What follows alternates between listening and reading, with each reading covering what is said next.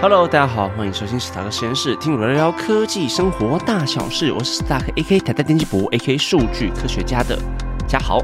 一开头呢，想要来跟大家关心一下台风啊。上个月月报的时候，我也在关心台风。哎，这一次的台风，我录音的时间是九月四号，礼拜一，应该还蛮多人放假的啦。但是因为是北部人，就没有。而且啊，快要开学了，虽然我听众的年龄层没什么学生。但是下半年都已经快要过一个月了嘛，不管在投资上啊，或者是工作上的情绪，可能大家也会多多少少有点不同了。也祝大家下半年能够身体健康，赚大钱呢！下半年继续冲刺吧。那前阵子呢 p 开始聚会的时候，因为我们有办一个串联活动，就是在介绍每一个科系。那那个时候就是有些节目会帮其他节目的节目名称全部念出来。那有一个节目名称就很好笑。它叫做五级狼，咖喱徐威博港，有钱人跟你想的不一样。那为什么会觉得很有趣？是因为有些 podcaster 可能念台语会比较拗口，念的卡卡的，所以我就把这本书就是借给了这位创作者，想说，哎，你既然念不出来，我就把这本书的原文直接借给你看。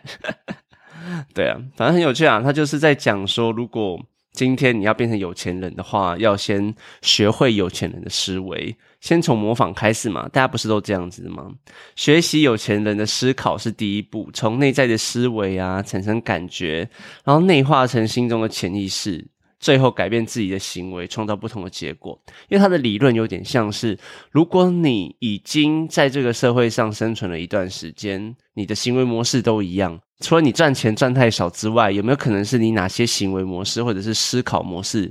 跟有钱人是不一样的，他就是分析了几个点，然后推荐给大家，可以这样子去思考，整理了一连串有钱人的思维了，然后他生成它就是一个 toolbox，一个工具箱。那利用这个工具箱呢，去达到自己设定的金钱蓝图。它有些里面听起来真的很鸡汤，不过有些思维还是蛮值得学习的。好啦，这个月是月报嘛，那我们就慢慢的来讲一下我们上个月发生的事情吧。八月初的时候呢，就是我上个月最收的最后一个点，已经开始在大幅修正了，而且是连续修正三天。很多新闻消息面啊，还有很多的舆论讨论群组呢，就很多少年股神开始在该啦。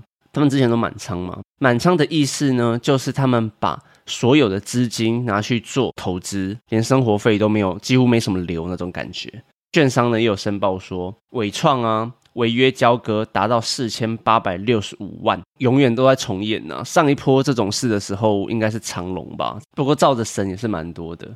那上个月呢，我们是收在这边嘛？我们就往下个月走。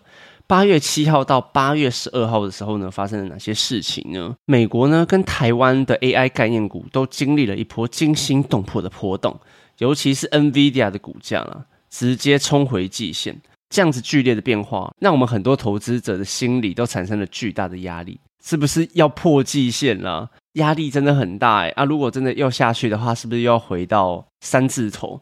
那个时候最低点是八月十一号的时候，NVIDIA 就是四零八嘛。那其实这个对。美国或台湾而言，都是一个相当可怕的消息跟趋势啊。这个月第二个比较大的消息是美国的 CPI 嘛？美国 CPI 七月份的 CPI 指数呢是年增三点二 percent，核心 CPI 指数呢是四点七 percent，跟上个月六月份其实差不了太多。这个时候呢，其实好消息跟坏消息之间的拉扯算五五坡吧。我以 AI 伺服机的消息面来举例好了，像台湾的人保。他法说会就说，明年伺服机的出货量其实有一个非常显著的提升。另外一方面，另外一个大厂 Supermicro，他说本季的财报其实不是很好，那接的单也没有想象中的多。一讲完他们的财报，这家公司的股价就直接跌了九 percent。在这个礼拜的消息面，真的是五五坡，真的还好。我刚刚也讲，另外一方面就是 CPI 在这个礼拜出来了嘛，是持平的状况。那个时候我就在想说，虽然在 AI 产业这边五五坡，其实这一个礼拜啊，坏消息的成分慢慢变多了一点。比如说前阵子非常红的那个超导体有没有？就全世界在疯狂。可是我看到复制实验做到一半，我就是觉得，嗯，这真的可能会成功吗？虽然大家是满怀希望，我也不知道为什么大家对于这个这么乐观。我反而对这种材料方面的东西没有抱持着这么快。有一个重大突破的感觉。虽然我这样讲好像也不太对，因为搞不好哪一天它就突然嘣，常温的超导体就出来了，然后我还是说，哎，不可能啊，不可能，没有啦，因为我觉得。跟发表的国家有关啊，中国跟韩国，他们如果发表的研究，我还是要打个折扣一点点。而且这个超导体要常温下有这种零电阻啊，还有抗磁性的这种特性，以我们之前念的理论来说，真的是困难度不低了。而且这个东西做出来之后，真的是颠覆人类的生活诶。这个礼拜呢，还有一些坏消息，比如说电子消费产品这边，Sony 就说手机的需求量并不会这么的高。我觉得蛮有趣的是，他们在那边说什么 iPhone 十五的需求量不会很高。我想说，干跟 Sony 干你屁事啊！iPhone 的需求量为什么是你们 Sony 在预测呢？虽然在这边先跟大家讲一下，说九月份呢，Apple 会出新机嘛，iPhone 十五，但是股价不会马上反应。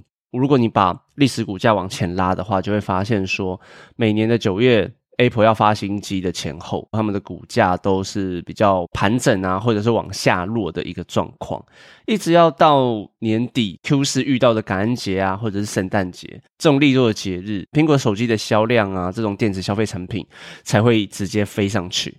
所以我觉得在这个时候呢，九月如果你贸然进去了，被洗一波。再等几个月还是会起来的，好不好？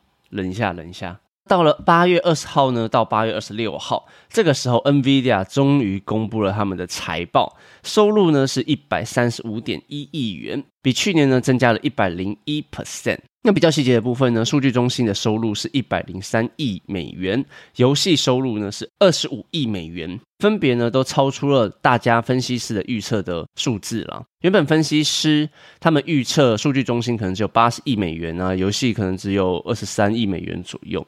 财报出来就直接打脸，啪啪，就是我叫你考一百分，你怎么给我考了一百二十分啊？哇靠！NVIDIA，NVIDIA 还宣布了一项新的一个计划了，把他们 NVIDIA 自己的股票回购的部分，这个东西可能会在 Q 三或者是 Q 四的财报上反映。那股价这边呢，大家看到财报那么屌嘛，对不对？他就直接砰冲上五百，我那时候想说，我靠，是不是又要该上车了？我是忍住了啦，因为我其实前阵就有收过 NVIDIA。如果你在这个月都跟到 NVIDIA 的股价的话，真的会让你心脏受不了啊！以为财报这么亮眼，一定涨爆了，对吧？没有啊。那后来呢？FED 也继续来放话，他们就说必要的时候可能会在最后升一次息啦，暗示九月它的利率不变。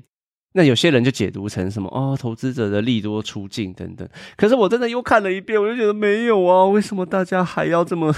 担心，我真的不懂诶，他们的想法都一样啊。现在三点多嘛，然后核心 CPI 四，那至少你有一个数字让我看到二嘛？对啊，我的解读是这样啦。那个时候五月五六月份的时候也说，可能还会升一到两次，那这个也还没有超出我们理解范畴啊。但是还蛮多人就是说 FED 出来乱什么的，我是觉得还好吧，但也很有趣啦。有的时候他这样乱一乱，你可以影响到你心情；有的时候有的时候不行。那我们这些好，不要讲自己分析师好了。我们这些网络的小小的 podcaster 或者是我们 YouTuber 就开始说啊，FED 出来作乱啊，有的没的，就他们见不得人好啊，没有割派，还还早了。他们都已经说要到二零二四、二零二五才有可能会慢慢降息了，你们就等吧。就是短期会这样子上冲下息，短线不好做了。这个时候看到 NVIDIA 财报这么好的投机者，就想要利用大家心里赚一波快钱。那冲上去不到一根就就直直落了，对，跟大怒神一样。短空的趋势可能极高啦，那我是偏向乐观派。市场的一些散户啊买盘有撑住季线，目前看起来不太会崩到半年线或者是年线的部分。没有在做空的朋友，我是觉得到目前我录音的时刻都已经可以挑选自己想要的股票了啦。短空的状况下，你要降低自己的持股去持有现金，我也觉得没问题。或者是你要怀抱什么原物料啊、原油大麦、黄金，随便你。那之前我好像也讲过国债的 ETF 了，虽然我从讲完好像也过一两个月了。投资就是掌握时机了。如果你要慢慢挑股票的话，龙头股跟强势股有加，那我觉得长线有加了。我最近。我好像从四五月的时候，我跟大家说想做短线，我真的短线还是做的很烂。台股这边看到撑盘的指标呢，像是台积电啊、联发科、红海。那我们在这个礼拜的消息就有看到红海有接到 NVIDIA 的 AI 晶片模组跟 GPU 的推理卡订单，蛮有趣的。不愧是杂货店啊，多狡猾到这种程度。总之呢，我这下半年我还是算蛮乐观的，不管是在 AI 或者是其他电子类股、消费性电子产品这边，其实下半年真的蛮多题材的哦，像是苹果概念股啊、电动车、电子业的旺季，还有报复性电子业的需求复苏等等。所以如果崩到受不了的话，真的不用一直盯盘，休息一下，做点功课，做点布局，好不好？不要放弃逢低买就好了。那如果太高的话，就自己设定一些什么自动下单之类的东西，或者是价格到了就提醒你。啊，那我们就讲到我们九月初这一个礼拜呢，我觉得体感上利空的消息慢慢的变少了。我确认了很多遍啊，从新闻消息来说，我真的觉得利空的部分不多，但是舆论的部分还是挺动荡的，还是蛮多那种讨论版在说最近就是空啊，我们就是空下去就对了，最近就是不会好啊。但我自己觉得。长线啊，长线，大家要看远一点，好不好？下半年我认为是不错的。这个礼拜呢，也有一个蛮有趣的东西。我刚不是最后收在，我刚不是上礼拜收在红海吗？那红海的董事长郭台铭，他辞去了他的职务，我觉得根本就是政治因素啦，牵扯到的东西真的蛮多的。虽然他一直说他没有在管红海的一些大小事务，不过他们谁相信啊？这么强势的人一定都有管好不好？那他现在宣布了，他直接辞去了他的职位，他的 title 会不会还是有管，我就不晓得了。不过他现在在要选总统的路上，他就可以跟大家说：“哦，我现在退出了红海的那个董事长的职务。”朋友一样，你也要退你的新北市长吗？啊，好了，我这边就不多讲政治了，我会到布朗运动那边讲，如果有机会的话。我刚刚讲了，这礼拜利空的消息真的不多，那利多的消息又慢慢的释出来了。不过也是蛮多 AI 的了，像是伟创呢宣布他们的 AI 伺服器 Q 三有大量的出货单，可以帮公司创造大约两百到三百亿元的左右的一个贡献。外资呢就对台湾的 AI 供应链呢充满信心，挂号大摩。他们觉得会看好这个领域，迎来一个黄金时代。这个我超想吐槽的这个新闻，因为最近啊，空台湾资金最多，空伟创最多，就他妈你大魔，你还敢在那边信心喊话说你有多看好伟创，或者是有看好这个产业？好啦，我知道，其实，在外资机构这边就是买买卖卖嘛。前阵子其实也到了一个相对高点的位置，他们卖我是不会怪你啦。那你们现在要逢低这样买啊？好啦好啦，随便。那散户有听到了吼，虽然很多人不见得会听这些外资的评比，不过大家就是想象一下，他们就是逢高逢高卖，逢低买啦。那这个逢高逢低，其实也是他们分析师，他们以历史股价整理出一个技术面整理的经验，判定说相对高点跟相对低点。讲到最近的反弹呢，其实真的也不是完全的这么乐观。看了几天 NVIDIA 的股价，想说又要破五百了吧？你又要破五百了吧？我那时候都很兴奋，有没有？就晚上在那边看，但是一直都没有破。对啊，真的是，所以我就想说，算了，现在回到四百八十五美元上下的这个水位了。那今天九月四号是补价。补美国的那个劳动节，所以今天美国没有开盘。其实这几个月呢，台湾的那些妖股、趋势股、概念股都还没有回到高点，很多的散户呢都还是套在空中了。即便这个礼拜的利多都要发酵，我是觉得也没那么快。投资者们呢，就还是好好的慎重应对吧，不要被市场的短期回温或者是。市场的一些利空利多消息蒙蔽消蒙蔽了双眼呢，就是觉得哦都是利空消息，我要赶快卖，我要赶快卖，也不要被市场的一些利多消息开始变多的时候就想说我要 all in，对我要直接变成少年股神发大财，也不需要这样，坚守自己的策略跟想法啦，持股也不要变来变去的。如果你都是在玩生意股的话，你在 AI 股变多的时候，你就把你全部的生意全部卖掉。